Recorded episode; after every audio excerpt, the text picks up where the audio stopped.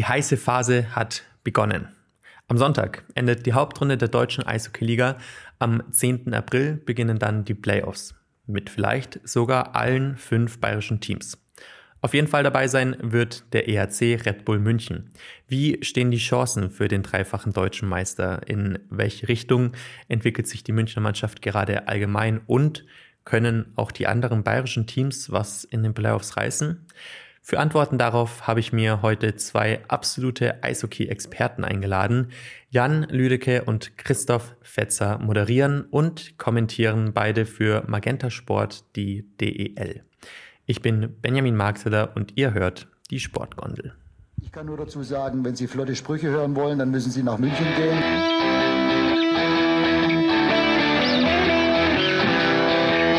Die Sportgondel.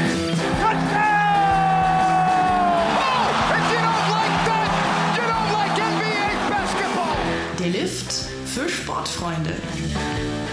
Fort der da oben, wie die gesenkte Sau, muss ich so sagen.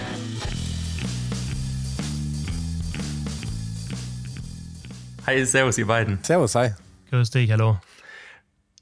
Vielleicht äh, zum Anfang mal, damit äh, unsere Zuhörer und Zuhörerinnen äh, wissen, mit wem sie oder wen sie jetzt die nächsten Minuten hören werden.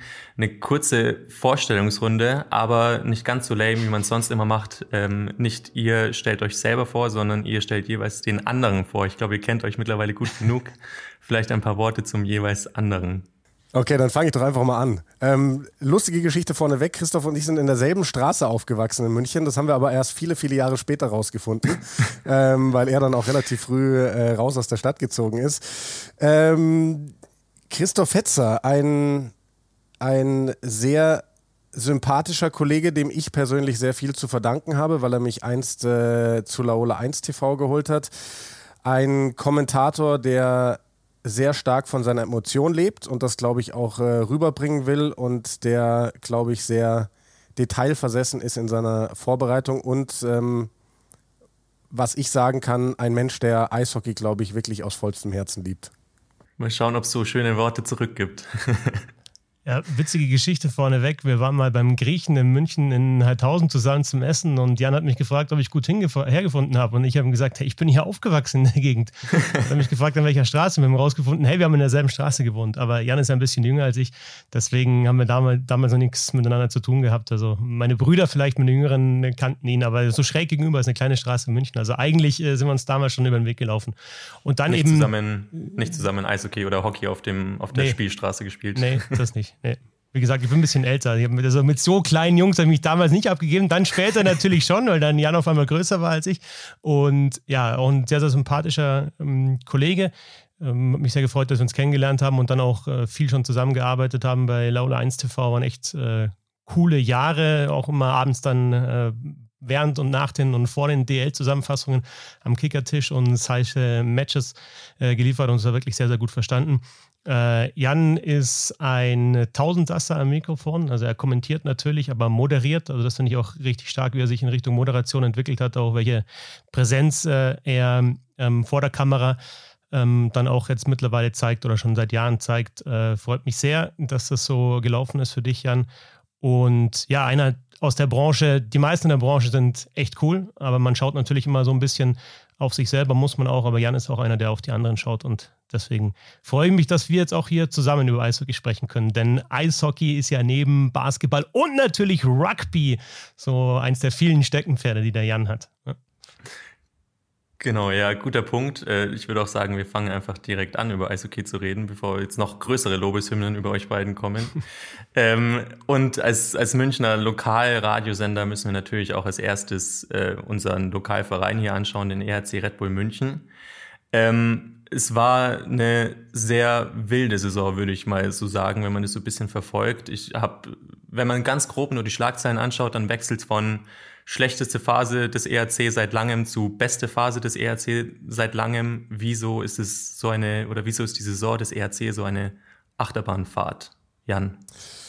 Ja, wieso? Das ist, äh, glaube ich, schwer zu sagen. Also prinzipiell kann man auf so, eine auf so eine Frage beim Eishockey immer antworten, eigentlich, es gibt immer mal so Tiefphasen. Bei München kam das aber tatsächlich sehr überraschend, weil man ist es von München nicht gewohnt und man ist es vor allem von Don Jackson Mannschaften nicht gewohnt, dass es wirklich mal so eine lange Phase gibt, wo gefühlt gar nichts läuft. Ähm, es ist wirklich schwer zu sagen, ob es ähm, daran liegt, dass die Mannschaft ähm, vielleicht irgendwie ein bisschen satt geworden ist, so über die Jahre, ob sie in die Jahre gekommen ist, glaube ich aber fast alles gar nicht. Ich glaube, dass es tatsächlich München jetzt einfach mal ein bisschen schlimmer erwischt hat mit so einer Formkrise, dass aber da die richtigen Leute am Werk sind, von den Trainern bis hin zu den Spielern, gerade zu den Führungsspielern, um sich da eben wieder rauszuholen. Und ähm, deswegen überrascht mich das auch nicht, dass die mittlerweile wieder ein ganz anderes Gesicht zeigen.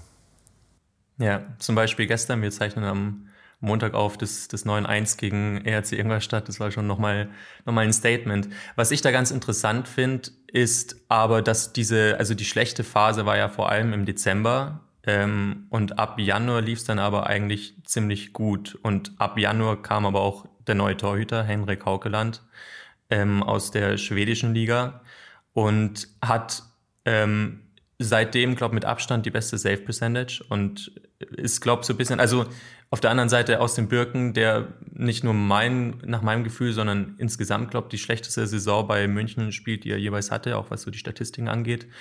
Findet da vielleicht gerade so ein bisschen eine Wachablösung statt aus dem Birken mit seinen 37 Jahren? Ist, hat er ausgedient? Also es ist halt so, dass das Haukeland einfach, glaube ich, schon erst mal als Absicherung gedacht war und ich sich, denke ich, jetzt auch noch besser präsentiert, als sie erwartet haben. Also wirklich ein sehr, sehr guter Torwart. Einer, der eine gute Safe Percentage hat, also ähm, ja, ähm, Scheiben gut hält, aber auch super mitspielt. Und das ist für eine Mannschaft, die dominieren will, die den Pucker auch immer haben will, wie München schon wichtig. Also ich war jetzt am Donnerstagabend äh, Spitzenspiel München gegen Berlin für Magenta Sport im Olympia-Eisstadion und äh, da ist mir das schon sehr, sehr aufgefallen, dass Haukeland immer wieder hinter sein Tor geht und dann die Scherbe auffällt und auch mit dem Schläger mitspielt. Das ist ein weiterer Vorteil. Und ich glaube, bei Austin Birken, du hast gesagt, er ist alt, er hat natürlich eine große Karriere gehabt, ist, ist natürlich auch Meistertorwart gewesen bei den München, hat Olympia Silber gewonnen mit Deutschland. Also das ist einfach auch einer, der ein Standing hat. Und ja, Wachablösung ist immer so ein, so ein schwieriges Wort, finde ich, oder ein hartes Wort für den, der dann abgelöst wird. Aber ja, es geht dann einfach in Richtung Karriereende bei Danny Austenböcken, der doch immer wieder Verletzungsprobleme und gerade bei den Torhütern, wenn es da im Beinbereich dich mal erwischt hat oder irgendwie muskuläre Probleme oder mal Knie oder so, das ist halt dann schwierig, vor allem wenn du über 35 bist, weiß ich auch, wovon ich spreche mittlerweile, dass man da wieder auf, auf sein Niveau halt einfach kommt. Es dauert halt dann einfach länger. Insofern ist das sicherlich ein Faktor, die Tor Torwartposition. Sie haben auch nochmal auf anderen Positionen nachgebessert. Also Andrew O'Brien geholt, der einfach ein sehr, sehr guter Verteidiger ist. Das kann München natürlich auch, weil das nötige Geld auch da ist. Und ja, Corona hat Jan ja auch schon ein bisschen angesprochen, ist immer ein Faktor. Die München hat es da tatsächlich einfach, das, das denkt man immer oder da denkt man nicht so dran, wenn man sagt, ja, wenn Mannheim, München oder, oder Berlin, wenn die mal fünf, sechs Spieler die haben, die ausfallen, die stecken dieser locker weg. Aber du musst halt sagen, die, die wieder zurückkommen dann, das dauert dann auch länger, bis die wieder auf ihrem Leistungsniveau sind. Insofern hat es München da schon verhältnismäßig schlimm erwischt. Sie können es natürlich verhältnismäßig gut wegsteigen. Und sie haben jetzt den Vorteil, dass sie genau zum richtigen Zeitpunkt äh, einfach in Topform sind. Also ja, Berlin hat es jetzt geschlagen, also Berlin hat gewonnen am Donnerstag in München, aber das war ein ausgeglichenes Spiel und das ist eins, das man sehr wahrscheinlich im, im Halbfinale oder Finale dann äh, ja wieder sehen wird. Also ich glaube schon, dass das München sehr, sehr weit kommt. Aber weil wir gerade schon über Austin Birken geredet haben, vielleicht auf die ganze Mannschaft bezogen. Es, sind, es ist eine relativ alte Franchise, habe ich das Gefühl, beziehungsweise es ist so ein bisschen gerade die Phase, wohin geht diese Mannschaft. Ähm, sind einige Spieler über 30, einige Spieler, die davon auch wirklich eine, eine Stütze für die Mannschaft waren. Eben aus den Birken ist 37, Seidenberg 38, Gogula 34. Gut, der wechselt jetzt ähm, eh nächste Saison, aber dann kommen noch weitere dazu. Hager, Street, alle über 30. Ähm, wo geht diese Mannschaft hin? Findet da jetzt so ein bisschen ein, ein ja, Wechsel statt? Also ich glaube, dass, dass dieses Alter gar kein großer Nachteil sein muss im Moment, weil ich glaube, dass die Mannschaft schon eine gute Mischung hat. Also man, man hat jetzt nicht das Gefühl irgendwie, boah, die sind so alt, die können mit dem Tempo der anderen nicht mehr mithalten, sondern die haben ja eine extrem interessante Mischung in der Mannschaft. Die haben ja auch ihre Young Guns mit drin. Also gestern, äh, glaube ich, erstes DL-Tor von Julian Lutz, äh, wo scheinbar jetzt wegen ihm bei jedem Spiel NHL-Scouts da sind und ein Justin Schütz, der noch wahnsinnig jung ist und so weiter und so fort. Ein Vareika, der in dieser Saison auf sich aufmerksam gemacht hat, Tiffels, den sie noch reingeholt haben. Und ich glaube, dass es jetzt gerade im Hinblick auf die Playoffs, also wenn wir mal in der Gegenwart bleiben oder in der näheren Zukunft, ein Vorteil sein kann, weil sicherlich der ein oder andere die letzte Möglichkeit hat, einen Titel zu gewinnen. Also Gogula, wenn der, wenn das stimmt, dass der jetzt für drei Jahre in Düsseldorf unterschrieben hat, mit denen wird er in meinen Augen in den nächsten Jahren keinen Titel holen. Und da wird es vielleicht auch den einen oder anderen geben, der jetzt schon weiß von der Vereinsführung, hey, wir planen nächste Saison nicht mehr mit dir. Sowas kann die Jungs nochmal richtig beflügeln, glaube ich, in den Playoffs. Und da wird Erfahrung extrem wichtig. Was dann die etwas weitere Zukunft nach den Playoffs angeht, ähm, glaube ich schon, dass sich bei München diesmal ein bisschen mehr verändern wird, weil ich glaube, sie wollen sich verjüngen. Aber da kann ich mir vorstellen, wird auch viel davon abhängen, wie sie jetzt eben abschneiden. Wenn sie Meister werden, wird sich weniger ändern. Wenn sie im Viertelfinale rausgehen, wird sich sehr viel ändern. Wenn sie im Halbfinale ähm, rausgehen, wahrscheinlich irgendwie so ein, so ein Zwischending. Aber ich glaube, das hängt dann viel, viel davon ab, wie weit sie kommen.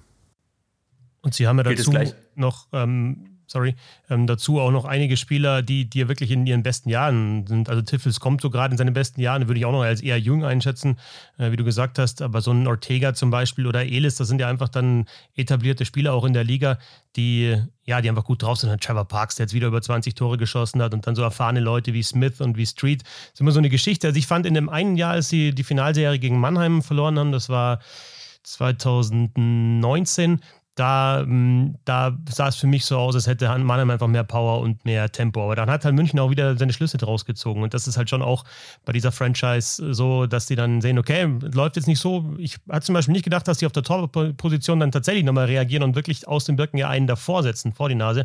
Aber das war einfach nötig und dann sagen die, okay, für den Erfolg müssen wir das machen und deswegen handeln wir da. Und das, das hat man bei München schon die letzten Jahre auch gesehen, dass die natürlich immer die Möglichkeit haben, um einen richtigen Kracher zu holen, wenn es irgendwo fehlt und das dann aber auch getan haben. Insofern finde ich da tatsächlich auch momentan die Mischung richtig gut und äh, Gogula, das ist ein sehr, sehr guter Punkt, Jan, äh, ist tatsächlich für ihn nochmal so ein, so ein Kitzler. Ja? Also das, das, das reißt ihn, glaube ich, nochmal. Und der hat jetzt auch die letzten Wochen wieder viel, viel besser gespielt. Der hat so eine Phase gehabt, wo er zu wenig getroffen hat für, für seine Ansprüche, würde ich mal sagen. Aber der ist jetzt gut drauf und genau, das ist wahrscheinlich dann ja, der, der, letzte, der letzte Versuch, der letzte Run auf den Titel für ihn persönlich. Mhm. Ist es vielleicht auch der letzte Run für Don Jackson? Also was passiert, wenn der ERC nicht weit kommen sollte und im, keine Ahnung, Viertelfinale ausscheiden sollte? Könnte es dann auch sein, dass Don Jackson weg ist oder ist der immer noch so gesetzt in dieser, in diesem Club, dass man sich gar nicht traut, da irgendwas, irgendwas an dem Stuhl zu, zu sägen? Ich glaube, dass das so eine Ikone ist, dass man, dass man sich da irgendwie einvernehmlich irgendwann einigen wird, ja, und dann, also das, also das wird nicht sagen, dass wir, ja, wir schmeißen jetzt Jackson raus, weil er im Viertelfinale raus ist, dafür ist auch der gegenseitige Respekt zu groß. Und Jackson wird, glaube ich, auch nicht einfach so das Handtuch werfen und sagen, boah, Viertelfinale aus, ich, ich, ich gehe jetzt, es wird uns sein, ja, okay, wir haben uns da schon die letzten Jahre Gedanken gemacht und da ist, hier ist der Nachfolger. Äh, das wird dann interessant, weil also zum Beispiel Toni Söderholm wurde ja teilweise in Mannheim schon gehandelt, vielleicht in München, der hat in München gespielt. Dann gab es ja Matt McElwain, der lange Co-Trainer war von Don Jackson und jetzt aktuell in Salzburg ist, also ja, im, im, im, im Farm-Team kann man fast sagen von München, ohne jetzt äh, zu respektlos in Richtung Salzburg zu sein, aber das ist ja natürlich klar über, über den Geldgeber eine Kooperation. Und da, als der damals gewechselt ist, ja, haben auch viele gesagt, okay, der soll jetzt aufgebaut werden bei einem anderen Club, Club als Chefcoach für München als Chefcoach. Mal schauen. Aber also ich weiß nicht, wie du siehst, Jan, aber Don Jackson wird nicht gefeuert werden bei München, sondern da wird man irgendwie sagen, okay, man, man hat sich jetzt geeinigt, man, oder es war vorher schon geplant, so endet es jetzt und dann endet es vielleicht mit einer Meisterschaft, vielleicht endet es dann auch mit, mit einem Misserfolg. Aber rausschmeißen, das kann ich mir nicht vorstellen. Also ich wollte gerade sagen, ich glaube fast, dass Don Jackson einfach selber entscheidet, wann Schluss ist für ihn. Also klar würde der Club jetzt nicht irgendwie tatenlos zusehen, wenn es gar nicht mehr läuft, aber ich schätze Don Jackson auch als einen Menschen ein, der gemeinsam mit der Clubführung, der will ja auch irgendwie das Beste für, für diese Franchise, für diesen Club. Und der wird auch ganz genau abwägen, so will ich noch, bringe ich es noch und wie weit sind eben meine potenziellen Nachfolger. Also ich habe genau ans Gleiche gedacht.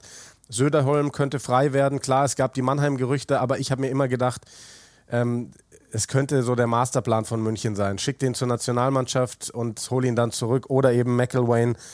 Ähm, sagen wir mal so, ich könnte mir gut vorstellen, dass es auf der Position einen Wechsel gibt zur nächsten Saison. Dass Jackson jetzt auch mal sagt, mir reicht's, ich will jetzt mal in die Rente gehen, wäre ja auch an der Zeit, hätte er sich verdient. Kann man ja auch elegant mit so einem Beratervertrag dann nochmal über was äh, lösen. Ja, also der ist jetzt ähm, Executive, sonst was, ja, also irgendeine Position halt. Also Michi Wolf haben den auch irgendwann wieder zurückgeholt, die Münchner.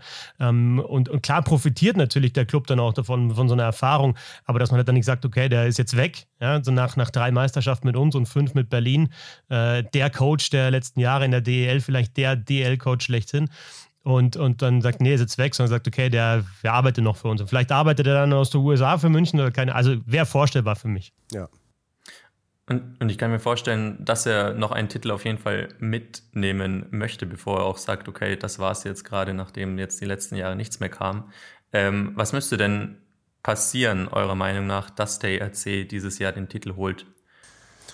Boah, was müsste passieren? Also ich glaube, München gehört zu den ganz, ganz großen Favoriten. Vielleicht für mich der Top-Favorit aktuell neben den Eisbären Berlin. Ähm, vor der Saison hatte ich gedacht, dass die Adler Mannheim vielleicht eher unschlagbar werden mit ihrem Kader, aber da finde ich, muss man jetzt mal gucken, wie sieht es aus nach dem Trainerwechsel. Die haben ja eben äh, ihr Trainergespann entlassen, Pavel Groß und Mike Pellegrims. Überraschend vor den Playoffs, weil die eigentlich gerade auch als Playoff-Spezialisten gelten. Gab ganz oft das Duell Don Jackson gegen gegen Pavel Groß in, in den Playoffs im Finale. Jetzt übernimmt Bill Stewart, ein alter Bekannter da in Mannheim, muss man mal abwarten. Was muss passieren? München muss seine Topform abrufen. München hat gemeinsam mit den genannten den tiefsten Kader.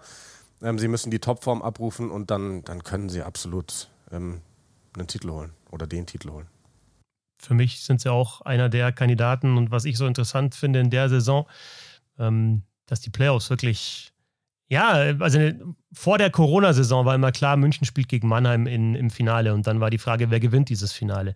Dann letztes Jahr ist Berlin Meister geworden und alle sagen so ein bisschen, ich auch, ja, war nur Best of Three. Also es ist natürlich ein richtiger Meister, aber das wollen wir gerne mal bei Best of Seven, eigentlich jetzt in der Saison sind es Best of Five, einfach sehen, wie die sich da auch den Titel holen. Und jetzt hat Berlin, aber genauso wie Wolfsburg, die letztes Jahr im Finale waren, halt wieder eine super Hauptrunde gespielt. Und da muss man die natürlich äh, mit dazu nehmen. Also Berlin als Meister und aktueller Tabellenführer, klar sind die Top-Favorit. Also das können sie jetzt auch nicht irgendwie wegdiskutieren oder anderen zuschieben. Aber du hast eben Berlin, Wolfsburg, die beiden letzten Finalisten. Du hast München und Mannheim, die Top-Teams der Jahre davor damit dabei. Und du hast auch noch so Mannschaften wie Straubing zum Beispiel, die jetzt brutal anziehen und mit einem super Lauf in die Playoffs gehen. Und äh, gegen die willst du natürlich auch nicht spielen im Viertelfinale. Und ja, vielleicht dann irgendwie noch eine Mannschaft, die dann nochmal überraschen kann, weil sie halt einfach, ja, Bremerhaven zum Beispiel, weil sie einfach unangenehm zu spielen ist. Und wenn da mal die erste Reihe komplett heiß läuft und das Powerplay funktioniert und der Tor einen guten Tag hat, können die halt auch Top-Mannschaften schlagen und vielleicht jetzt sogar mal über eine Serie schlagen. Hm, vor ein paar Jahren war das so, ja, ein Sieg geht dann schon für Bremerhaven. Ähm, dann hatte Jan mir damals erzählt, hat er ein Spiel gemacht, glaube ich, in München. Ähm, vor dem Spiel war es so, dass München in Bremerhaven gespielt hat und Bremerhaven ist dann schon nach dem Spiel nach München gefahren äh, mit dem Bus und die Münchner haben in Bremerhaven gepennt und haben dann die Bremerhavener mit dem Flugzeug überholt auf der Rückfahrt. In und haben sogar noch die Trikots von Bremerhaven äh, übernommen, haben die gewaschen und dann hat der Münchner Zeugwart auch die gewaschenen Bremerhavener Trikots wieder mit nach München genommen, damit die überhaupt in sauberen Trikots spielen konnten. Sondergepäck noch im Flieger mit dabei. Ja, also da, da, sieht man auch, wie die Unterschiede natürlich sind, aber ich finde, dass sich Bremerhaven so stabilisiert hat, dass sie vielleicht jetzt auch mal sagen können, hey, warum nicht nur eins klauen in so einer Serie, sondern halt wirklich mal richtig Probleme machen. Insofern, wenn das alles glatt läuft und nicht dann eine Mannschaft während der Playoffs in Corona geht, äh, in Corona-Quarantäne äh, geht, was ja auch noch passieren kann, dann werden das, glaube ich, sehr, sehr interessante Playoffs. Auch wieder mit Zuschauern immer mehr, teilweise auch dann schon Vollauslastung. Also ja, fast in Richtung Normalität. Also wenn es jetzt nicht Best of Five wäre statt Best of Seven und wenn natürlich nicht Corona noch über allem schweben würde, dann ja, wäre das schon, wäre schon super. Und auch so freue ich mich echt auf, auf diese Playoffs. Oh ja. Wir sind gerade schon beim Thema gewesen, Top 4. Ihr habt Berlin, Wolfsburg, Mannheim und München immer wieder angesprochen und jetzt auch gerade eben Straubing. Deswegen vielleicht gehen wir mal einfach auf so ein bisschen die anderen bayerischen Teams und Straubing, die ja gerade sogar auf dem vierten Platz sind kann man, oder man sagt ja normalerweise, es gibt so diese großen Top 4, die ich gerade schon gesagt habe. Kann man daraus mittlerweile sogar eine Top 5 machen und Straubing damit reinnehmen? Boah, ich glaube, das muss man immer wirklich äh, von Saison zu Saison sehen. Und in dieser Saison, wenn man auf die Tabelle schaut, ja. Also dann sind sie Top 4, dann sind sie vor den Adler Mannheim. Und Christoph hat es ja gerade schon gesagt, es werden mega spannende Playoffs, weil ich glaube, dass dieses Jahr eben die, die Lücke zwischen den großen Namen und den Teams, die oben noch mitspielen, wie Wolfsburg, wie Straubing, Bremerhaven und ich würde sogar Ingolstadt nicht ganz vergessen, die, die ist nicht so groß. Und ähm, vor der Saison hat Tom Pokel schon gesagt, er war gerade in der Riege der jungen Spieler, war die Mannschaft noch nie so gut aufgestellt, seit er da ist.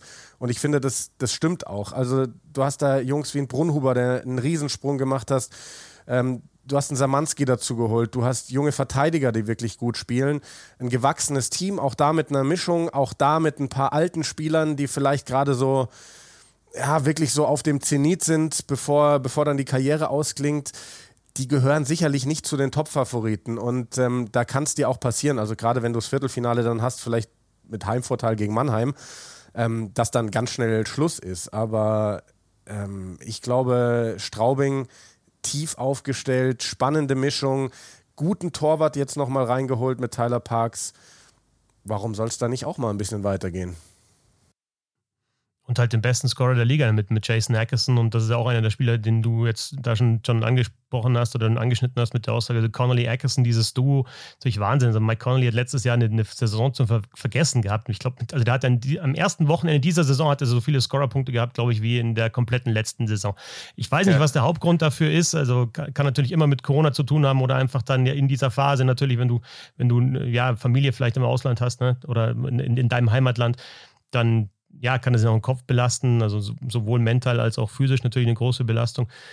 Aber wie dieses Duo harmoniert, äh, Connolly und Ackerson, ist schon Wahnsinn. Connolly hat jetzt auch einen Rekord gebrochen. Bei den Punkten bin ich mir nicht ganz sicher, aber jetzt den aktuellen Stand nicht da. Aber 52 Punkte war sein Rekord in der DL. Da war er jetzt knapp dran und Tore hat er schon gebrochen. Also jetzt eben nach seiner schlechtesten Saison ähm, nochmal so eine Hammer-Saison. Und Ackerson ist halt einfach genau das, was er gebraucht hat. Also Connolly hat jahrelang mit ähm, Jeremy Williams zusammengespielt, die waren auch befreundet. Ähm, das hat man auf dem Eis auch gesehen. Williams ist ja dann vor der Saison gegangen, war ein super Torjäger, aber halt auch schon dann über dem Zenit. Und jetzt ist Ackerson dazugekommen und das siehst du halt auch. Also das, es gibt ja immer so, ähm, also es gibt oft Dreierreihen, die sehr, sehr gut funktionieren, aber oft sind es einfach so Duos und plus eins. Also in dem Fall ist es halt bei Straubing Mullerat war es jetzt lang, jetzt zuletzt hat gestern hat Tuomi da gespielt in dieser Reihe. Aber es sind dann immer so Duos, wo du merkst, hey, die, die, die wissen einfach, wo der andere ist. Und die sind wie voneinander, füreinander gemacht. Und äh, du, jedes Mal, wenn du, wenn die beiden auf dem Eis sind, dann freust du dich, weil du, du weißt, da wird irgendwas passieren und irgendwas Verrücktes vielleicht auch passieren. Und bei Connolly und Eckerson ist es so. Und dann eben die deutsche Komponente, die Jan auch schon angesprochen hat. Mit den jungen Deutschen. Da war auch ein Sandro Schönberger, der Kapitän, der jetzt zum ersten Mal die 15-Tore-Marke gebrochen hat in seiner Karriere. Also, wo alle schon überlegen, ob er jetzt nochmal verlängert, aber alle haben gedacht, der hört jetzt auf, der hängt die, die Schlittschuhe an den Nagel. Dann macht er halt nochmal 15 äh, plus Tore. Tore und äh, fünf in fünf Spielen. Also wirklich äh, super in Form. Andi Eder, der, der auch eigentlich tief im Lineup spielt, ähm, aber da halt in der, in der, deutschen, in der deutschen Reihe wirklich super scored und sich jetzt wirklich zum, zum absoluten Topspieler entwickelt hat in der DEL. So Marcel Brand in der Verteidigung, einer der, der, der besten Skater in der Liga und, und, und. Also echt eine gute Mannschaft. Und auch da bei Straubing ist es so, also wenn du den, den Topscorer der Kölner Haie holen kannst mit Ackerson, also Ackerson war letzte Saison DL Zweitbester Scorer, also hinter Whitney oder zweitbester Scorer? Ich glaube, die waren oder also, gemeinsam. Genau, die beiden waren vorne. Ja. Und dann, und dann den halt holen kannst von den Kölner Haien als Straubing Tigers, dann hast du natürlich Argumente sportlich, aber du hast natürlich auch finanziell Argumente. Und also den Straubing Tigers geht es geht es, glaube ich, nicht so schlecht finanziell, sonst könntest du da nicht jetzt über Jahre so gut mitspielen. Aber es ist natürlich nicht nur das Finanzielle, sondern Pokel auch. Ja, also letzte Saison war das so, die sind langsam in Gang gekommen. Diese Saison waren sie am Anfang auch nicht so, aber der kriegt es dann immer hin, dass die Mannschaft läuft, dass die Special Teams äh, sehr, sehr gut laufen. Und ja, deswegen auch Schaubing wird interessant in den Playoffs. Okay, ja, klingt auf jeden Fall so, als würden wir die auf dem, auf dem Zettel behalten müssen und vor allem Akeson Connolly, was die da so veranstalten zu zweit.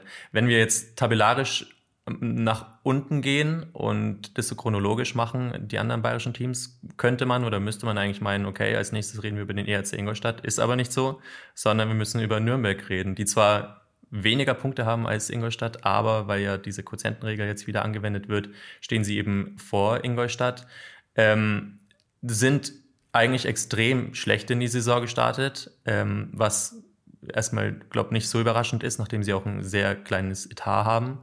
Ähm, aber seit Mitte Oktober, wenn man die Tabelle seit Mitte Oktober nimmt, sind sie sogar auf dem sechsten Rang, was ja dann schon ein bisschen überraschend ist. Ist es vielleicht so ein bisschen das Überraschungsteam der Saison, die Nürnberg Ice Tigers? Ich finde schon, dass sie dass sie eine große Überraschung sind. Also ich hätte sie nicht so weit oben erwartet, ähm, weil, also ich finde, dass der Kader von der Qualität her eher weiter unten steht auf dem Papier, aber sie haben halt einfach einen wahnsinnig guten Trainer. Sie haben Tom Rowe reingeholt und das ist ein Mann, der der Mannschaften besser macht und der vor allem Spieler besser macht. Also da hat gefühlt jeder in dieser Mannschaft einen Schritt nach vorne gemacht und jetzt passt auf einmal da auch der Mix. Also die haben in den letzten Jahren ja schon interessante Spieler reingeholt. Andrew Botnerchuk aus München geholt, Blake Parlett, der auch für, glaube ich, München und Berlin gespielt hatte, reingeholt. Also prinzipiell mal große Namen, dazu jungen Deutschen die Chance gegeben. Das hat aber nie so richtig hingehauen. Und seit Tom Rowe dabei ist, ist die, ist die Mischung gut und äh, ist, ist alles besser geworden. Da war ich beim ersten Spiel, als, als Rowe ähm, angefangen hat zu coachen, war ich dort und da hat man mal gesehen, was wirklich so ein Trainerwechsel bewirken kann. Also von der Spielweise her. Viel, viel aktiver die Nürnberger, viel selbstbewusster auch und ich kenne Kollegen aus Nürnberg sehr gut, Sebastian Böhm, der hat auch gemeint, es ist einfach auch Wahnsinn, wie der strategisch halt auch mit bestimmten Spielergruppen spricht und die auch fordert, auch die Jungen ähm, fordert. So ein Tim Fleischer zum Beispiel, ähm, der, der hat nochmal einen riesen Schritt jetzt gemacht in der Saison. Der hat teilweise, ist eigentlich ein Stürmer, aber der hat teilweise auch Verteidiger gespielt, als, als sie da Ausfälle hatten. Und der spielt richtig gut. Dazu haben sie auch, finde ich, bei den, bei den Neuen ein gutes Händchen gehabt, auch bei denen, die noch nicht in Deutschland gespielt haben oder in Europa. Also so ein äh, Gregory, Gregory McLeod oder ähm, auch ein äh, Tyler Shee. Das sind einfach echt gute Neuverpflichtungen. Und Rowe ist das eine und dann haben wir natürlich noch Stefan, Stefan Ustorf, also den, den Manager, die, seine Rolle. Und auch da war die Frage, ja, kann der das? Weil er in die Richtung, also wirklich jetzt Manager im DL-Club hat er vorher noch nie gemacht. Natürlich, der hat unglaublich viel Ahnung von Eishockey, der war unglaublich erfolgreich selber als Spieler. Der hat sehr, sehr viele Kontakte, aber als Manager kommt da halt dann nochmal was anderes mit dazu. Du musst eine Mannschaft zusammenbauen. Und das hat er sehr gut gemacht. Und er hat auch mit die Entscheidung getroffen, eben Tom Rowe zu holen für Frank Fischöder. Und das war eine harte Entscheidung, eine schwierige Entscheidung, denke ich, relativ früh in der Saison. Aber es war die richtige Entscheidung. Und ja, Nürnberg auch für mich positiv überraschend. Ähm, der Ausstieg von Thomas Sabo als Investor ist noch nicht so lange her. Letztes Jahr waren die in dieser geteilten Nord-Süd, ähm, ähm, in diesem geteilten Nord-Süd-Struktur, waren sie letzter im Süden. Und ich dachte eigentlich auch, dass die so 11 bis 15 irgendwie sind. Vielleicht nicht unbedingt Abstiegskandidat, aber 11 bis 15. Und jetzt ja, haben sie sich dann wirklich über die Saison als, als klarer Playoff-Kandidat einfach etabliert. Aber können sie diesen Lauf dann auch in den Playoffs fortsetzen? Da glaube ich, dass die anderen zu, also ist immer die Frage, ja, Best of Five-Serie, gewinnst das erste, vielleicht aussetzt dann in dem Fall, dann, dann kann es auch Ganze nochmal einen besonderen Schwung aufnehmen. Also ich, ich hüte mich ähm, seit einigen Jahren oder versuche mich zu hüten, manchmal verbreche ich mir die Finger, aber da irgendjemand abzuschreiben oder zu sagen, ah, die haben gar keine Chance oder in der Serie, ne? Aber also ich denke, in jedem Viertelfinale wird Nürnberg Außenseiter sein, weil die anderen einfach nochmal tiefer besetzt sind und stärker sind.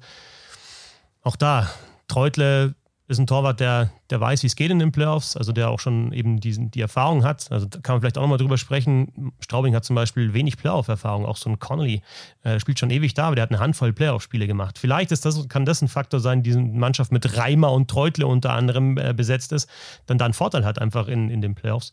Aber grundsätzlich würde ich sagen, im Viertelfinale ist äh, Nürnberg Außenseiter. Dann, äh, wie gesagt, als nächstes würde der ERC Ingolstadt kommen. Äh, über den dürfen oder wahrscheinlich eher müssen wir jetzt reden, so wie es da gerade äh, ausschaut. Äh, die letzten, also aus den letzten 13 Spielen 10 verloren. Jetzt hat man gedacht, okay, sie haben sich wieder ein bisschen gefangen mit einem Sieg gegen Berlin und davor war es, ich weiß gar nicht, wer es war, Bietigheim oder ich bin mir jetzt nicht sicher, aber man dachte kurz, man, sie haben sich gefangen und jetzt gestern dann wieder das 9 zu 1 gegen München. Was ist los bei Ingolstadt? Also ich würde jetzt das 1 zu 9 gar nicht zu hoch hängen im ersten Moment, weil da finde ich, muss man immer abwarten, wie geht es weiter. Also gibt es immer mal wieder in so einer Saison, dass Mannschaften absolut hoch verlieren. Ich war gestern selber in Bietigheim, die ja eine Wahnsinnssaison spielen. Die hatten auch immer mal wieder so Dinger drin. Zehn Tore kassiert, neun Tore kassiert, acht Tore kassiert. Aber die hat es nie aus der Bahn geworfen. Deswegen erstmal abwarten, wie geht Ingolstadt damit um, weil gerade mit diesem Punktequotienten ist es sehr unwahrscheinlich, dass irgendwie am Ende mal eine Tordifferenz entscheidet, so dass man sagen kann, eigentlich ist es egal, ob man 1-9 verliert oder 1-2. Ähm, was ist passiert? Ähm, offensichtlich hat ähm, Doug Shannon in der Olympiapause der Mannschaft drei Wochen komplett freigegeben und die Spieler waren gar nicht auf dem Eis. Und ich glaube, dass das zu viel ist. Also die, Die haben ja danach keinen, keinen Fuß mehr auf den Boden gekriegt oder aufs Eis bekommen. Da ist überhaupt nichts mehr zusammengelaufen. Dann hat auch noch Corona zugeschlagen, dann haben Verletzungen zugeschlagen. Ähm, weil diese, diese Serie, das waren ja nicht nur die Ergebnisse, das war auch die Spielweise. Ich war kürzlich auch in Ingolstadt, ich glaube gestern vor einer Woche gegen Straubing. Da haben sie zwar nur knapp verloren, aber also die haben super, super schwach gespielt und das mit der Mannschaft auf dem Papier. Ich bin mal gespannt, wie das weitergeht, weil eigentlich, also wenn die einigermaßen verletzungsfrei sind Richtung Playoffs, sage ich, ist denen alles zuzutrauen. Aber nach, nach der Formkurve jetzt aktuell ähm, weiß ich nicht, ob sie überhaupt die erste Playoff-Runde überstehen. Ja, auch so Rückfall auch so ein bisschen in alte Zeiten, ne, von der Spielweise her. Also, die haben ja nicht gut angefangen in der Saison und da, die hatten auch schon mal früh in der Saison echt einen schlechten Lauf und äh, weil in einem Spiel, da haben sie es komplett dominiert, wirklich komplett dominiert, haben ja kein Tor gemacht, Chancen gehabt ohne Ende, äh, verlieren einmal die Scheibe, äh, Konter, zack, bumm, drin und das war auch noch zu der Phase, wo sie, äh, wo sie auf der Torposition noch, noch schwächer besetzt waren, da haben sie dann auch nochmal nachgebessert ähm, und dann haben sie sich eigentlich gesteigert und jetzt hinten raus, ja, äh, läuft überhaupt nicht. Der, der, Kader ist deutlich besser als die Tabellenplatzierung. Für mich war das ein Top-4-Kandidat vor der Saison. Das, das haben sie zwischenzeitlich gezeigt, aber jetzt nicht mehr. Ich habe jetzt heute beim, beim Kollegen Fabian Huber, der unter anderem für die Eishockey News schreibt, der da äh, sehr gut vernetzt ist in Ingolstadt, gelesen, dass auch bei Doug Shadden dann die Zeichen auf, auf ah ja, in Anführungsstrichen einvernehmliche äh, Trennungen stehen und der sagt, ja, vielleicht geht er wieder. Also er hat immer gesagt, ja, er wird schon noch gerne ein Jahr bleiben, aber liegt natürlich auch davon ab, äh, hängt davon ab, was der Verein macht und hat auch ein Sommerhaus in Florida, was vielleicht dann auch nicht so schlecht ist. Ähm, der ist, ich glaube, letztes Jahr ist er 60 geworden, also da kannst du natürlich dann auch mal in Richtung, in Richtung Rente denken. Ähm, vielleicht spielt das alles so ein bisschen zusammen, dass es, also ich will jetzt nicht von einem lame Duck ähm, reden, ich finde es auch ein bisschen unfair jetzt äh, Doug Scherden, der auch unter anderem äh, zwischenzeitlich sehr gefeiert worden ist, als, als eben Supercoach, der die Mannschaft voll erreicht hat, zu sagen, ja, der, der, der macht alles falsch. Das, was Jan gesagt hat, also die drei Wochen Pause, natürlich ist das, ähm, ist das die falsche Entscheidung gewesen. Aber jetzt da auch auf Schäden draus, drauf zu hauen, was teilweise passiert, finde ich auch nicht so gut. Ähm, ich finde es bei Ingolstadt insgesamt auch in den letzten Jahren immer so ein bisschen schade, weil die teilweise wirklich extrem spektakuläres Eishockey spielen und auch wirklich gute Einzelspieler haben und bewegliche Verteidiger und dann natürlich Wayne Simpson zum Beispiel, ein Superscorer, Pieter, einen top-deutschen Spieler sich geholt haben. Auch, auch die anderen deutschen Spieler, so wie Mirko Höflin zum Beispiel in der Offensive, eigentlich ganz gut einbauen und, und ihnen dann immer Möglichkeiten geben. Und äh, trotzdem klappt das dann entweder in Richtung Ende Hauptrunde oder dann in den Playoffs nicht so wirklich. Also es ist so ein Team, von dem du nie weißt, was du bekommst. Und das ist natürlich ungünstig, vor allem in der Playoff-Zeit. Also es gibt einfach ein paar Mannschaften, ein paar richtig gute Mannschaften, von denen weißt du auch immer, was du bekommst oder meistens. Und das ist natürlich ein Vorteil. Es gibt ganz wenige schlechte Mannschaften in der Liga, von denen du immer weißt, was du bekommst oder meistens natürlich sehr, sehr ungünstig und Ingolstadt ist da irgendwie dazwischen. Also kann mal super laufen, mal überhaupt nicht. Und das ist natürlich dann gerade für eine für eine Playoff-Serie ungünstig, weil ja, Best of Three, wenn sie jetzt erste Playoff-Runde spielen, wenn du dann eine schlechte Woche hast oder vielleicht eine schlechte halbe Woche, dann ist die Saison halt vorbei. Vielleicht aber auch ganz ungünstig oder ein bisschen ungünstig dann für die, für die Gegner, die kommen, wenn du gar nicht einschätzen kannst, was für ein Ingolstädter Team kriegst du da. Und gerade wahrscheinlich mit diesen aus Best of Seven wird Best of Five vielleicht dann doch, dann müssen sie zumindest nicht vier Spiele gewinnen, sondern nur drei. Also vielleicht ist ja dann doch noch äh, was drin diese Saison. Ähm, und als letztes Team, die wahrscheinlich es nicht in die Playoffs schaffen werden als einziges bayerische Team, sind die Augsburger Panther. Ähm, und sie werden es nicht in die Playoffs schaffen, obwohl sie ja so ein bisschen versucht haben, sich durchzumogeln, wobei das ja wahrscheinlich dann eher Mogeln war, damit sie nicht absteigen. Es gab viele Geisterspiele, viele Verlegungen und sie werden eines der Teams sein, die ähm, nicht alle, alle Spiele am Ende gespielt haben werden. Ähm, findet ihr das fair, was da in Augsburg passiert ist? Du meinst mit den vielen verlegten Spielen? Oder? Genau, ja. Naja, ich meine, sie waren nicht die einzigen. Ne? Also, das, das waren ja viele bayerische Clubs. Straubing hat da, glaube ich, auch sehr viel mitgemacht, weil die halt einfach gesagt haben, wir wollen die Spiele verlegen dahin, wo wir wieder Geld verdienen können. Ähm, da hätte vielleicht die Liga dann auch ein bisschen einschreiten müssen und sagen müssen, nee, passt auf, was gespielt werden kann, wird gespielt, weil ähm, man hätte ja absehen können, dass das hinten raus so eng wird. Ähm, ich würde da Augsburg jetzt auch gar keinen so großen Vorwurf machen, weil im Endeffekt geht es um jeden Euro auch und geht es ums finanzielle und sportliche Überleben. Ich bin, äh, ich teile deine Einschätzung gar nicht mal so sehr, dass die wahrscheinlich nicht in die Playoffs kommen werden. Also die sind ja super nah dran. Die sind Elfter, die sind ein Platz hinter Bietigheim. Und ähm, ich habe Bietigheim gestern gesehen, die, die haben gegen Krefeld zu Hause verloren. Ähm, sicher, da ging es jetzt darum, wirklich einen Punkt zu holen, weil damit ist jetzt klar, dass sie nicht mehr absteigen können, die Bietigheimer. Ähm, vielleicht zeigen sie jetzt wieder ein anderes Gesicht, aber die haben jetzt einen Back-to-Back-Doppelpack in Ingolstadt Dienstag und Mittwoch, die Bietigheimer. Ähm, bin ich mal gespannt, wie viele Punkte die noch holen. Und Augsburg ist nicht so weit weg, diesen zehnten Platz noch zu erreichen. Ähm, ob, ob das was wird, müssen wir abwarten. Egal, ob sie die Playoffs erreichen oder nicht, glaube ich, dass, dass ihnen nicht viel gelingen wird. Ich finde die Mannschaft dieses Jahr nicht wahnsinnig gut. Ich finde sie nicht so stimmig zusammengestellt und habe da das Gefühl, dass, dass da vielleicht wirklich mal ein größerer Umbruch her müsste. Ich weiß nicht, wie du siehst, Christoph. Ja, ist schwer greifbar für mich Augsburg, weil ich die in der Saison auch nicht so oft gesehen habe, ehrlich gesagt. Ich war ein, zwei Mal in Augsburg und ähm, habe die auch auswärts äh, kaum im Stadion dann gesehen. Ähm, schwierig. Also sie haben sich von, von ein paar deutschen wichtigen Stützen getrennt. Sportlich ist immer die Frage, wie wichtig sind die Stützen dann noch. Aber ich finde immer so, wenn du keinen guten Kern deutscher Spieler hast, kann es halt dann auch irgendwann mal problematisch werden. Vor allem in einer Saison, wo eine Olympiapause ist, wo dann die Kontingentspieler sagen, ah, okay, da kann man mal nach Hause oder eben zu Corona-Zeiten, wo man sagt, okay, die Kontingentspieler haben dann vielleicht die Familien daheim und sind mit dem Kopf woanders. Überhaupt kein Vorwurf an die Kontingentspieler, aber wenn du halt jemand hast, der halt fünf 50 äh, Meter vom Stadion entfernt äh, wohnt, dann ist es halt doch nochmal was anderes und halt vielleicht auch den, den Verein noch ein bisschen mehr im Herzen hat. Also ich denke jetzt an Steffen Tölzer zum Beispiel und selbst Simon Sitzemski, der, ähm, der ja zwischenzeitlich mal eine schwächere, schwächere Phase gehabt hat, aber ich glaube schon immer noch ein guter Offensivverteidiger ist. Äh, das sind alles Entscheidungen, die, die, die muss der Verein treffen. Ähm, Bisschen schade, dass die Augsburger Panther so zurückgerutscht sind. Sie hatten ja diese eine geile Saison mit Mike Stewart, äh, die letzte Saison von Stewart, wo sie da die Münchner echt gefordert haben im Halbfinale über sieben Spiele. Wahnsinn. Du hast dir gedacht, okay, das ist jetzt sowas, was Straubing jetzt ist, ne? dass du dich so etablierst eigentlich in den Top 6 und das hat nicht ganz geklappt bei den Augsburger Panthern. Und vielleicht auch nochmal zu diesen verschobenen Spielen. Ähm, also ich habe mir damals schon gedacht, das wird schwierig, weil das war eh schon ein brutaler Januar irgendwie mit 13 oder 14 Spielen in 31 Tagen. Also äh, krass. Aber dann ja, musst du immer noch einre einrechnen, dass entweder du selbst in Quarantäne musst oder der Gegner eben in Quarantäne muss. Und das war ja dann auch so. Nur ich sage jetzt, weil ähm, Sergej Saveljev hat da angekündigt, der, der Geschäftsführer der Krefeld Pinguine, dass sie klagen werden gegen den Abstieg. Also jetzt brauchst du mal, wirklich mal ganz klar gesagt, jetzt brauchst du nicht mehr das Maul aufreißen. Also da hättest du damals hättest du sagen können, nee, das geht nicht, die Spiele zu verschieben, wir sind dagegen, lass uns das diskutieren als Liga. Ähm, aber damals hat man es ja nicht gemacht, weil ja, so ein bisschen Solidaritätsgedanke, vielleicht auch ein bisschen vorgeschobener Solidarität Solidaritätsgedanke, weil man weiß, okay, es könnte mich selber auch erwischen und vielleicht muss ich sowas auch machen. Aber jetzt zu sagen, äh, da zwei Monate später oder drei Monate später, das war nicht in Ordnung, äh, ja, da ist es zu spät. Also wer absteigt jetzt, der die, äh, steigt in der Saison verdient ab.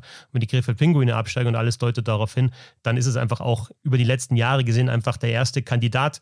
Die waren jetzt jahrelang schlecht, die waren jahrelang letzter oder halt nicht in den Playoffs. Ähm, das hat schon einen Grund, dass die jetzt auch wieder letzter sind. Und weil wir vorher gerade über Bietigheim als Playoff-Kandidaten gesprochen haben, würde ich dann auch noch ganz kurz äh, mich nochmal zu Bietigheim äußern. Das finde ich schon richtig gut, was die gemacht haben in der Saison. Also ich war ein paar Mal dort. Ja, wir sind ja so, wenn wir gegen München kommen im Süden, dann geht es für uns auch mal nach Schwenningen und nach Bietigheim. Ist ein bisschen längere Fahrt. Du denkst so, boah, über drei Stunden dafür ein Auswärtsspiel. Freitagabend kommst nicht mehr heim, schläfst im Hotel, ähm, kommst am Samstag in die Tagsüber nach Hause. Ist immer so ein, schon ein bisschen Ritt. Aber ist echt ein, ein, geiler Ritt, weil also Bietigheim jetzt vor allem mit den Zuschauern ist echt, ist echt cool, was die machen. Und die haben alle unterschätzt vor der Saison. Ich auch. Ich war mir sicher, die, also die sind mit Krefeld Hauptabstiegskandidat und gehen runter, weil da eben äh, zwei Mannschaften am Anfang ja noch absteigen, absteigen hätten sollen. Ähm, spielen jetzt um Platz 10, haben den Klassenerhalt sicher. Also Riesenrespekt nach Bietigheim, echt eine tolle Saison. Da gibst du schon perfekt den Anlass äh, dazu, noch ein bisschen weiter rauszuzoomen und ganz Deutschland mit reinzunehmen, beziehungsweise die ganze DEL. Ähm, wir haben oder ihr habt schon ein bisschen über diese Abstiegsgeschichte geredet. Ähm, wieso wird es mit aller Gewalt dieses Jahr durchgesetzt, nachdem es ja jetzt so viele Jahre nicht gab und letztes Jahr noch argumentiert wurde, ja wegen Corona können wir es doch noch nicht machen und jetzt sieht aber die Lage ja eigentlich nicht anders aus oder wahrscheinlich noch schlimmer als letztes Jahr und jetzt wird es aber mit aller Gewalt durchgesetzt. Warum? Naja, weil, weil sich das eben über so viele Jahre gezogen hat. Gibt es jetzt endlich wieder Aufstieg oder Abstieg? Dann wurde er wieder eingeführt und dann kam es eben zu dieser Sondersituation, dass sie gesagt haben, gut, wir lassen jetzt mal keinen absteigen wegen den besonderen Umständen, holen aber einen hoch und das kannst du ja nicht ewig so weitermachen. Es gibt halt auch diese, eben diese Aufstiegsvereinbarung mit der DL2 und äh, wenn Sie jetzt sagen würden, wir lassen wieder keinen absteigen, dann, dann wären Sie halt im Falle dessen, dass Frankfurt Meister wird in, in den Playoffs in der DL2 nächstes Jahr 16 Teams. Und ähm, da gibt es ja viele Stimmen, die das nicht wollen. Ähm, natürlich kann man die, die Frage stellen, ist es fair, dass in dieser Saison irgendein Club absteigt. Ähm, ich bin da auch relativ unentschieden, muss ich sagen. Irgendwo ist es nicht fair. Aber Christoph hat ja auch gerade schon gesagt, nach der Entwicklung in Krefeld aus den letzten Jahren, muss ich sagen, ist es dann okay. Mir tut es leid für die Fans, für den Standort, aber die handelnden Personen, da ist es dann einfach okay, wenn, wenn die absteigen. Und jetzt das zweite Jahr hintereinander zu sagen, ja, komm, wir nehmen einen dazu, aber lassen keinen absteigen, kann ja auch nicht der Weg sein, weil dann hast du vielleicht irgendwann das Ding, dass du sagst, ja, wir wollen jetzt zurück auf 14 Mann, äh, 14 Vereine, und dann lassen wir drei absteigen und einen aufsteigen, dann fühlen sich da auch wieder irgendwelche Vereine unfair behandelt. Ja, ich finde auch. Also wir hatten natürlich mit der Corona-Saison, mit der wirklichen Corona-Saison, hatten wir, glaube ich, einfach eine, eine komplette Ausnahme. Ist auch okay, aber jetzt haben sich alle Mannschaften darauf einstellen können. Es ist, wird immer ein bisschen unfair sein. Aber ja, das Hauptargument ist einfach, das ist ja, also wenn du jetzt sagst, wir setzen es wieder aus, dann machst du dich ja lächerlich. Also wenn du sagst, du führst den Abstieg wieder ein und setzt ihn dann zwei Jahre aus, ist ja Quatsch, da kommt auch keiner mehr mit. Und eben das zweite Argument, was Jan gesagt hat, die DL2 will natürlich auch einen großen Namen dann bekommen und äh, also die, wenn Krefeld absteigen sollte, ähm, wahrscheinlich ist es dann am Dienstag endgültig äh, perfekt, wenn Krefeld absteigen sollte, bekommen die, bekommt die DL2 einen, einen großen Namen, sicherlich auch gute Fans und eine Mannschaft, die sicherlich das Ziel hat, wieder hochzugehen und natürlich dann auch einen, einen guten sportlichen Wettbewerb wieder an der, an der Spitze. Aber ähm, für mich gibt es keinen Grund jetzt zu sagen, okay, Krefeld darf nochmal drin bleiben, wir haben da noch, noch eine Mannschaft mehr und dann genau passiert genau das, was Jan angesprochen hat. Ähm, da, da, musst du super reduzieren, wieder auf 14 Mannschaften zu kommen. Dann klagt da wieder jemand, weil er sagt, es kann nicht sein, dass drei Mannschaften absteigen. Und das ist halt dann, es ist ja nicht gesagt, dass die nächste Saison so glatt läuft, Corona-mäßig, sondern ganz im Gegenteil, Prognosen sind ja wieder so, dass es dass wieder eine Herausforderung wird. Also irgendwann musst du einen Modus finden. Das ist natürlich unter, unter schweren Bedingungen, aber du musst den Modus finden. So richtig angenehm kommt man da einfach nicht mehr raus. Ähm, klingt aber, wenn wir jetzt zum Ende mal einloggen, was jetzt die nächsten Wochen passiert, klingt so, als würdet ihr beide sagen, okay, Krefeld, tschüss, viel Spaß in der zweiten Liga. Ja, also ich sehe da keine Chance mehr. Ich habe sie, wie gesagt, gestern in Bietigheim gesehen, haben sie gewonnen nach Penaltyschießen, aber ähm, haben sie auch verdient gewonnen, aber ich sehe die mit der Qualität nicht noch viele weitere Spiele gewinnen. Und Christoph hat es gerade schon gesagt, Dienstag wird es wahrscheinlich vorbei sein. Ich sehe auch am Dienstag sie das Spiel gegen Schwenningen verlieren und dann ist die Nummer durch. Ja, und also dieses Tschüss war vielleicht ein bisschen zu flapsig jetzt von dir. Und ich habe jetzt auch, also ich finde einfach sportlich haben sie es verdient. Das ist natürlich dann eher die, die knallharte sportliche Analyse und da wüsste ich jetzt auch nicht, was gegen die sprechen sollte. Aber Jan hat es ja gesagt, das ist natürlich immer bitter für, für so einen Standort. Also die sind mal deutscher Meister geworden, die sind mal DL-Champion geworden. Das ist jetzt rund 20 Jahre her, aber der, natürlich ist, ist das eine, eine stolze Eishockeystadt auch. Und auch die, ja, es ist halt einfach Krefeld-Pinguine ist ein, einfach ein, ein Begriff im deutschen Eishockey. Und natürlich ist es bitter, aber dann, wenn man sich entscheidet, auch als Liga in Zusammenarbeit oder in Kooperation mit der DL2 eben den Abstieg wieder einzuführen, dann ja, ist das einfach die Konsequenz, wenn du letzter wirst, dass du runtergehst. Und ja, auch eine Konsequenz, die sich eben die letzten Jahre angedeutet hat. Da wollte ich jetzt gar nicht zu disrespektierlich sein. Nee, nee, war, so, ähm. so war es auch nicht gemeint. Also, das, also ich war auch so ein bisschen zu, wahrscheinlich zu, ja, mein Gott, die, die können weg so ungefähr, finde ich überhaupt nicht. Aber der letzte steigt ab. Also das ist halt einfach, und über 50 plus minus ein, zwei Spiele dann letzter zu sein, dann steigst du ab. Das, so, so einfach ist es dann am Ende.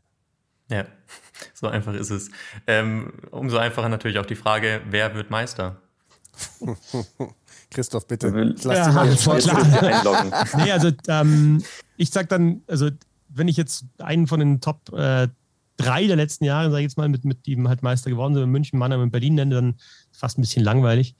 Ähm, aber ich, ich, ich glaube so, also der Kopf sagt, ähm, äh, einer der drei wird's.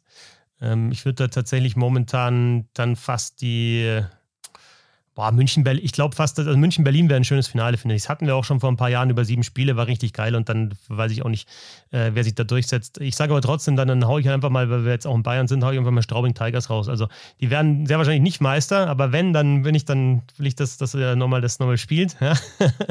und ich fände es einfach geil, wenn die mal so Halbfinale, also sowas wie also wenn ich jetzt sage, die werden Meister, dann fände ich einfach geil, wenn die einfach äh, ins Halbfinale kommen und halt sowas liefern wie die Augsburger Panther damals gegen die, die München halt einfach. Der einen nochmal so richtig fordern. Und letztes Jahr hätten die Beine Mannheim rausgeworfen. Dürfen wir auch nicht vergessen. Die, das war die Geschichte mit dem leeren Tor, ähm, neun Minuten vor Schluss, äh, als eigentlich Straubing schon im Halbfinale war. Das war Best of, Best of Three, aber da, das ist eigentlich letztes Jahr noch so im Gedanken, im Kopf bei mir, die, die können schon Playoff spielen. Und es ist immer cool dort, ja, super Stimmung, hitzige Stimmung, feindselige Stimmung, so wie es sein muss, saukalt in Straubing. Und ähm, ja, ich wäre da ganz gerne mal beim DEL-Halbfinale. Deswegen sage ich, die kommen, kommen zumindest eine Runde weiter. Ja, ich äh, würde jetzt gerne was Spannendes Neues sagen, aber ich muss auch sagen, ich sehe im Finale gerade ganz klar Berlin gegen München. Ähm, ich, und wenn ich mich festlegen müsste, dann würde ich Stand jetzt tatsächlich sagen Berlin. Also ich glaube, diese Mannschaft ist einfach so tief und so gewachsen und so homogen. Ähm, sie, sie haben dieses Champion-Gen wiedergefunden mit dem Meistertitel letztes Jahr und deswegen glaube ich, Stand jetzt, dass die Eisbären das machen. Okay, Titelverteidigung also. Ein Traum. Ich habe das Gefühl, wir können jetzt alle mit, oder wir können alle sehr vorbereitet in diese Playoffs gehen. Nächste Woche geht es ja dann los, Dienstag die Pre-Playoffs und am 10. April dann die Playoffs. Vielleicht ja dann mit fünf bayerischen Mannschaften sogar. Ähm, sehen wir euch die nächsten Tage irgendwo oder hören wir euch? Ich bin Mittwoch in Ingolstadt gegen Bietigheim. Also sie spielen ja wie gesagt Back-to-Back -back Dienstag und Mittwoch zweimal gegeneinander und ich darf das zweite Spiel am Mittwoch machen für Magenta Sport. Ich bin am Freitag okay. in Nürnberg gegen, weiß ich gar nicht, ich mache vorher noch zweimal die Champions League Frauen, dann am Freitag in Nürnberg ähm, Eishockey, ähm, also Champions League Fußball Frauen und dann bin ich am Freitag in Nürnberg, ähm, ich glaube gegen Straubing spielen die da nochmal. Ähm, weiß ich nicht, Vorbereitung geht dann am Mittwoch konsequent los. Okay, perfekt. Dann haben wir auf jeden Fall was zu tun für die nächsten Wochen. Vielen Dank euch beiden, dass ihr da wart. Gerne. Sehr gerne. Geht übrigens gegen Augsburg, Christoph. genau, ich habe ich hab gewusst, gegen eine bayerische Mannschaft. Ja, ja, ja, ja, ich war mir nicht ganz sicher. Augsburg. Nürnberg-Augsburg, freue ich mich drauf. Die Sportgondel. Hinblick, egal, immer ein Hinblick auf was? Was soll das? Was wollen wir hinblicken? Auch ein Hinblick auf dieses Interview. Sportgondel ist eine M945 Produktion. Ein Angebot der Media School Bayern.